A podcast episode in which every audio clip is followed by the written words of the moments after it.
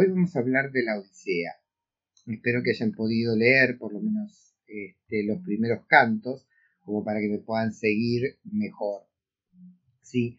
Lo primero que hay que tener en cuenta con la Odisea es el orden temporal, porque nos va a plantear una diferencia radical con la Ilíada. Eh, en la Ilíada, el tiempo es lo que se llama cronológico lineal. ¿Sí? Comienza con un acontecimiento que es la, el enfrentamiento entre Agamenón y Aquiles y corre día por día durante 50 y algo de días hasta que termina con ese, esa firma de, de acuerdo de paz entre Aquiles y Príamo. Pero va transcurriendo normal, cronológicamente, este, como ya les decía, se llama tiempo cronológico o lineal. Ahora, en la Odisea realmente tenemos una estructura temporal un poquitito más compleja. Tenemos 10 años desde el fin de la guerra de Troya hasta que Odiseo llega a Ítaca. ¿Sí? Cuando comienza la Odisea, estamos a muy poquito tiempo antes de esa llegada a Ítaca. ¿Sí? empieza con una asamblea eh, de dioses, donde los dioses dicen, bueno, ya está, eh, tiene que cumplirse el destino de Odiseo, le dicen a, Poseidón, para un poco, basta con tu venganza, eh, lo tenés que dejar llegar. Y se crea toda una estrategia por parte de Atenea para que Odiseo pueda liberarse de la ninfa Calipso, que es la que lo tiene prisionero en la isla de Ojigia, y por otro lado, ella se como que se encarga de eh, cuidar la hacienda de Odiseo para cuando él pueda finalmente regresar a Ítaca. Entonces se presenta disfrazada de dementes en Ítaca, eh, se contacta con Telémaco, el hijo de Odiseo, le aconseja hacer un viaje, que son los cuatro primeros cantos de la Odisea, ¿no? Paralelos a los eh, el canto del, del 5 al 8. Esas dos cosas transcurren prácticamente al mismo tiempo. Y son, como yo les decía al principio, sobre el final de esos 10 años en ese momento, cuando empieza tanto lo de Telémaco en Ítaca, de los cuatro primeros cantos, como la movida de Odiseo desde Ojigia en el canto quinto, eso es paralelo y está ahí a poco tiempo de que finalmente Odiseo pueda regresar a Ítaca. ¿Qué pasa? Cuando Odiseo llega a Esqueria, a la tierra de los Beacios, va a comenzar a ser un raconto. Y esto lo tienen ahí en la guía porque es una figura temporal utilizada en literatura que significa contar toda una, larga historia que ocurrió antes. Eso es lo que va a hacer Odiseo. Entonces ahí el tiempo de la Odisea se nos va a ir hacia atrás al fin de la guerra de Troya. O sea, cuando comienza realmente la Odisea de Odiseo. ¿Sí? Este, o sea, todas las aventuras, todas las desventuras que él tiene que pasar para finalmente conseguir regresar a Ítaca. Odiseo en persona va a narrar todas sus desventuras desde el canto 9 al 12. Y allí, al final del 12, va a regresar a Ítaca. Entonces ahí va a comenzar la segunda parte de la obra, es decir, del canto 13 al 24, de forma cronológica. Al igual que en la Ilíada, ¿sí? Día tras día. Pero toda la primera parte, los 12 primeros cantos, tienen esta estructura temporal muy rara, con, este raconto que va hacia atrás, eh, de hecho muy elaborada, ¿no? Eh, para la época. Es un recurso que se usa mucho en literatura este, hasta hoy en día, esto del desorden temporal. Entender cómo es la organización temporal de una obra es uno de los aspectos importantes a la hora de analizarla. Por eso es que comienzo explicándoles esto, Bueno, en lo que hace a la estructura de la Odisea, también es mucho más compleja que la Ilíada. ¿sí? Vamos a tener, en principio, eh, unidades temáticas cada cuatro cantos. Podemos agrupar eh, cada cuatro cantos eh, una temática diferente, ¿no?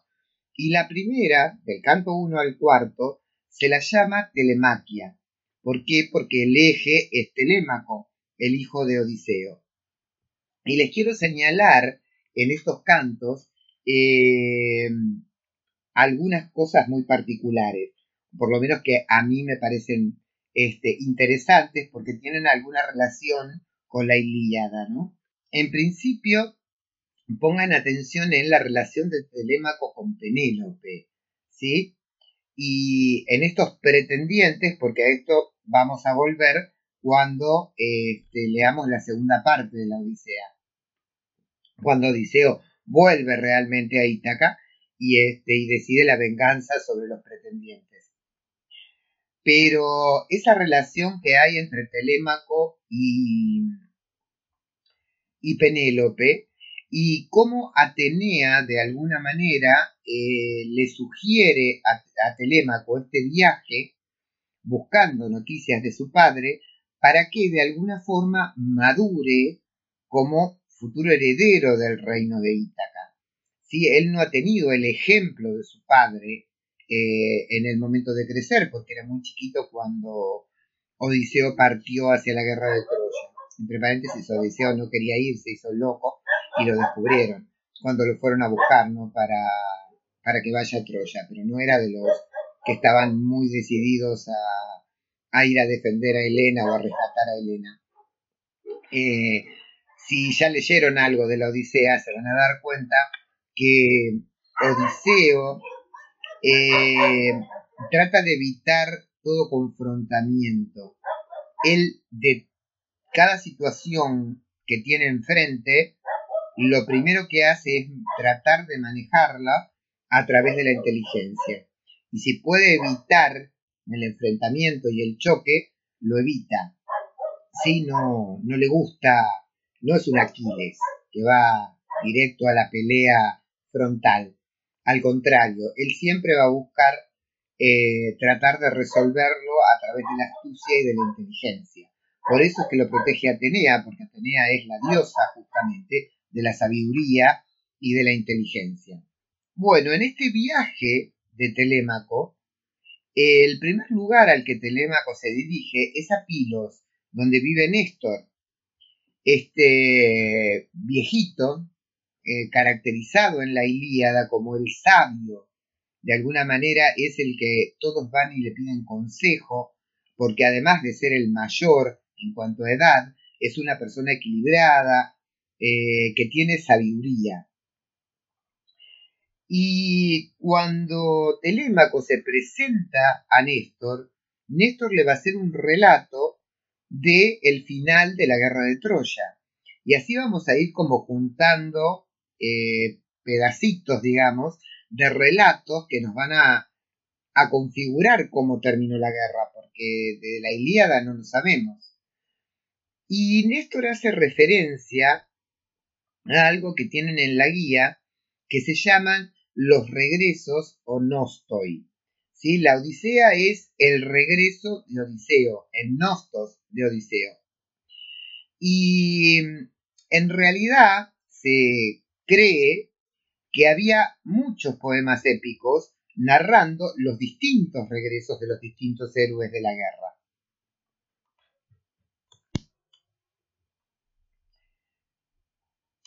Pero solo se conservó este de Odiseo. Y hay una situación particular eh, que ocurre, que, narra Néstor, sobre justamente el enojo de Atenea que dificulta los regresos de, de los distintos héroes. No el de Néstor. Néstor, tal vez por su sabiduría, por su equilibrio, consigue llegar muy rápido a Pilos desde Troya. Pero no los otros. La mayoría tienen problemas y esto es porque Ajax el menor viola a Cassandra en un templo de Atenea. Cassandra es hermana de Héctor y de París. y la vamos a encontrar cuando leamos la Orestíada.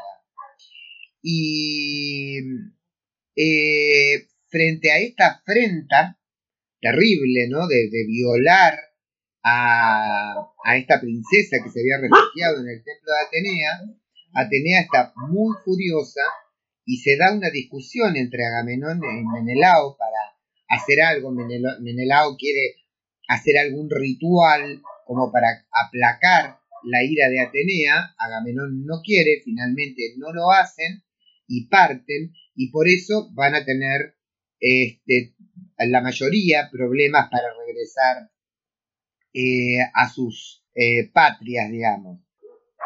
Y allí también Néstor nos va a adelantar cuál fue la suerte de Agamenón cuando regresó a Argos, que era su reino. Eh, Agamenón es asesinado, lo dice la Odisea, este, no me gusta spoilear, pero no queda otra, este, porque la Odisea es como un motivo en la Odisea hablar frecuentemente de la muerte de Agamenón y de luego este, la venganza que toma en su nombre su hijo Orestes. Eh, les decía, Agamenón lo asesinan su esposa Clitemnestra y Egisto, quien se había convertido en el amante de Clitemnestra en el tiempo que Agamenón había estado en la guerra de Troya. Y esto lo vamos a ver con mucha más profundidad cuando leamos la Orestíada, porque justamente el tema es este, ¿no? Orestíada viene de Orestes, el hijo de Agamenón. Y, y bueno, su hijo Orestes es forzado por los dioses a vengar la muerte de su padre matando a Egisto y a su madre. Y esto lo mencionan en varios lugares de la Odisea. También, de alguna manera, eh, Néstor aquí es como que le dice a Telémaco, este, no, podrías hacerla de Orestes, digamos. Pero bueno, la situación es distinta porque acá eh, los pretendientes están abusando, están destruyendo eh, la hacienda de, de Odiseo, están de alguna manera presionando eh, a Penélope, pero no se sabe si Odiseo está vivo o muerto. Entonces ahí está un poco la diferencia. Nadie lo mató a Odiseo como para que Telémaco pueda llegar a tomar venganza. Y cuando deja Pilos, se dirige a Esparta. Y ahí se encuentra con Menelao y Helena, que está muy pancha y feliz ahí viviendo con Menelao, eh, olvidó todo el desastre que causó en Troya y, bueno, dice que fue una desvergonzada, responsabiliza a los dioses, por supuesto, de todo lo que pasó, pero bueno, se la ve muy tranquila este, con su marido Menelao. Bien, como les había dicho al principio, del canto quinto al octavo vamos a tener a Odiseo con la ayuda de los dioses, hay nuevamente una asamblea de dioses. La participación de los dioses en la vida de los humanos es igual que en la Ilíada, ¿sí? Eh, ellos manejan, no pueden modificar el destino, pero pueden entorpecer de alguna manera algunas cosas o eh, dilatar que ocurran otras, que es lo que hace Poseidón. Pero eh, tiene claro que el destino de Odiseo es regresar a Ítaca, entonces puede molestarlo, puede hacerlo naufragar cada vez que él se echa a la mar, pero sabe que no lo puede matar porque él tiene que regresar a Ítaca. Entonces, desde el canto quinto al octavo, eh, Atenea envía a Hermes para que hable con la, la ninfa Calipso, que es la que está reteniendo a Odiseo. Ella presionada por los dioses, no tiene más remedio que ayudarlo a construir una balsa para que parta. Bueno, Odiseo este, parte en esa balsa, Poseidón lo baila nuevamente y finalmente eh, llega al país de los feacios, a donde lo va a recibir, lo va a encontrar la hija del rey, Alcino, llama Neusica, que este, por inspiración de Atenea fue a lavar la ropa al río, está con sus eh, siervas lavando la ropa, cuando aparece Odiseo y ella lo protege, le, le, dice de qué manera tiene que acercarse al palacio, que hable primero con su mamá antes que con el padre, y, toda una serie de indicaciones como para que caiga de la mejor manera en el palacio, y lo reciben por esta idea de la hospitalidad que tenían los pueblos griegos, si bien eh, los feacios no son griegos, pero están en ese mundo, ¿sí? acostumbrados a recibir huéspedes de distintos lugares. Entonces lo reciben con todos los honores y en un banquete donde un Aedo va a comenzar a recitar, a hablar del fin de la guerra de Troya, Odiseo no, no puede disimular, eh, se le caen las lágrimas escuchando este relato y ahí Alcino de alguna manera lo presiona para que diga quién es. Eh, esto es una anagnórisis, ¿sí? Porque ahí él dice, soy Odiseo, y todos sabían quién era Odiseo. Y va a comenzar en el del canto 9 al 12 el relato de todo lo que pasó desde que terminó la guerra de Troya hasta ese momento en el que llegó a Estigia. Las aventuras que vive Odiseo eh, y que narra en estos cantos eh, son bastante conocidas, este, el país de los lotófagos, las sirenas, y la que les voy a, analizar con más atención en otro video es la del canto 11, que se llama Nequia, porque es un descenso al mundo de los muertos. Normalmente al Hades era de los griegos y se traduce como infierno, pero es bastante distinto del concepto de infierno del cristianismo, ¿sí? Porque no es que van solamente las almas de los muertos. Eh, pero ya les digo, para esto les voy a hacer un video específicamente hablando del canto 11, porque lo vamos a volver a encontrar más adelante a esto en otras obras, y quiero que, tengamos así muy claro cómo es este mundo. También porque, si no recuerdo mal, eh, les decía, eh, la verdad que no sé si a ustedes o a los chicos de cuarto, pero bueno, si no se los dije, se los digo ahora. Eh, uno de los temas que más han preocupado al ser humano desde el comienzo de los tiempos es siempre la muerte. ¿Qué pasa después de la muerte? ¿Sí? Y esto está presente en la literatura. Entonces, eh, se ha usado la literatura para dar de alguna forma una explicación que tiene una influencia de alguna manera filosófica también. Eh, o sea, como los filósofos decían, las religiones, que era ese mundo de los muertos, y después, de alguna u otra manera, aparece explicado o, este, contado en los textos literarios. Entonces aquí vamos a ver cómo es esa noción de infierno o de Hades para los griegos. ¿Sí? Luego vamos a ver la de los romanos en la Eneida y luego vamos a ver la cristiana con la Divina Comedia de Dante. Entonces, bueno, eh, acá nos quedamos porque las aventuras, justamente después de esa bajada al infierno del canto 11, ya Odiseo prácticamente eh, está llegando a, a le pasan un par de cosas, donde pierde a todos sus compañeros, y llega a Ojigia, donde está la ninfa Calipso, y ahí queda prisionero hasta que, como vimos en el canto quinto, eh, Atenea manda a Hermes para que dé la orden de liberarlo y así llega al país de los feacios. Entonces ahí termina el canto 12 y al comienzo del 13 ya los feacios lo llevan hasta Ítaca en su barco.